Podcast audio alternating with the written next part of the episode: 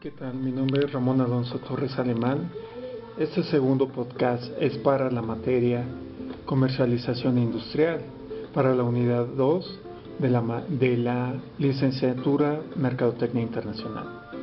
Bien, para saber los modelos de negocio que imperan actualmente en el mundo, tenemos la exportación indirecta. Esta se realiza mediante intermediarios independientes que se hacen cargo de todos los trámites tenemos dentro de los tipos de intermediarios el comprador extranjero, comerciante, broker, agente, trading company y el consorcio de exportación. Las ventajas de este tipo de exportación son la menor inversión y riesgo y la mayor flexibilidad. Dentro de los inconvenientes son la dependencia total de los intermediarios y el menor potencial de ventas. Un ejemplo de ello encontré a la empresa IMA Servicios Comerciales, que se dedica a la importación y exportación de lavabos, ovalines y esculturas de mármol. La empresa en su página indica 12 socios comerciales, como Plaza Carmelitas Hotel, Grupo Cadi, entre muchos. Inclusive tiene un socio comercial en la India, lo cual lo vuelve una opción al ser un consorcio de exportación. Sin embargo, la única desventaja es que se puede dilucidar es que es pequeña y la información acerca de la misma es poca y desconocida. Por otro lado, en la ventaja nos puede ser de gran utilidad trabajar con empresas de este tipo, ya que llevan poco tiempo en el mercado y pueden ofrecer precios o cuotas atractivas y existe una mayor flexibilidad en la negociación. Tenemos también la exportación directa. La característica de este tipo de exportación radica en la gestión de promoción y comercialización de los productos, que es realizada por la propia empresa, ya sea a través de su propio departamento de comercio exterior o mediante la creación conjunta de una entidad especializada en el tema. Esta alternativa permite a las unidades económicas un mayor conocimiento y control sobre sus operaciones internacionales. La exportación directa tiene tres modalidades conocidas, venta directa a clientes, venta a través de importador, agente o distribuidor localizados en el exterior y la venta desde una filial de ventas propia o una sucursal.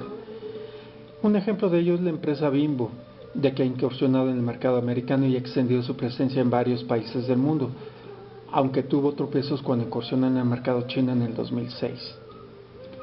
Otro tipo de comercio es la licencia. El dueño de una licencia, licenciante, otorga al licenciatario un permiso limitado para usar o reproducir una marca, imagen o logotipo, personaje o línea de artículos. Esto durante determinado tiempo, cantidad de productos fabricados o comercializados. Esto por supuesto a cambio de regalías.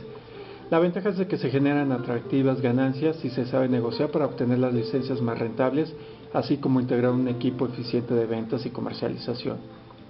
La franquicia es otra modalidad dentro de la licencia y es un formato de negocios dirigido a la comercialización de bienes y servicios, según el cual una persona física o moral franquiciante concede a otra franquiciatario por un tiempo determinado el derecho de usar una marca transmitiéndole los conocimientos técnicos necesarios que le permita comercializar dichos bienes y servicios con métodos comerciales y administrativos uniformes.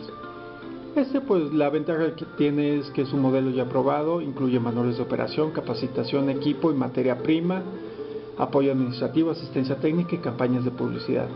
Un ejemplo de ello tenemos a la empresa americana Software que ha ido creciendo y que su modelo de negocios con franquicia le ha redituado enormes ganancias. Tenemos también la inversión extranjera directa, la cual, bueno, es la colocación de capitales a largo plazo en algún país extranjero para la creación de empresas agrícolas, industriales y de servicio con el propósito de internacionalizarse. Dentro también de esta misma modalidad tenemos el joint venture, es, en su definición utilizada en el mundo de los negocios, describe la acción de juntarse o asociarse dos o más empresas para la consecución de un proyecto común. El resultado es un compromiso entre dos o más sociedades cuya finalidad es realizar operaciones complementarias en un negocio determinado. Un ejemplo de ello tenemos a Nokia y a Siemens, que en el 2006 la empresa alemana Siemens y la finlandesa Nokia dos gigantes de la telefonía móvil mundial anunciaron la formación de una joint venture llamada Nokia Siemens Networks, acogida en esposo en Helsinki, Finlandia. La idea surgió gracias a otras uniones de empresas del campo. El lanzamiento oficial ocurrió en febrero de 2007. Esta empresa es la cuarta más rentable del mundo entre los fabricantes de equipos de telecomunicaciones. Gracias por su atención. Hasta la próxima.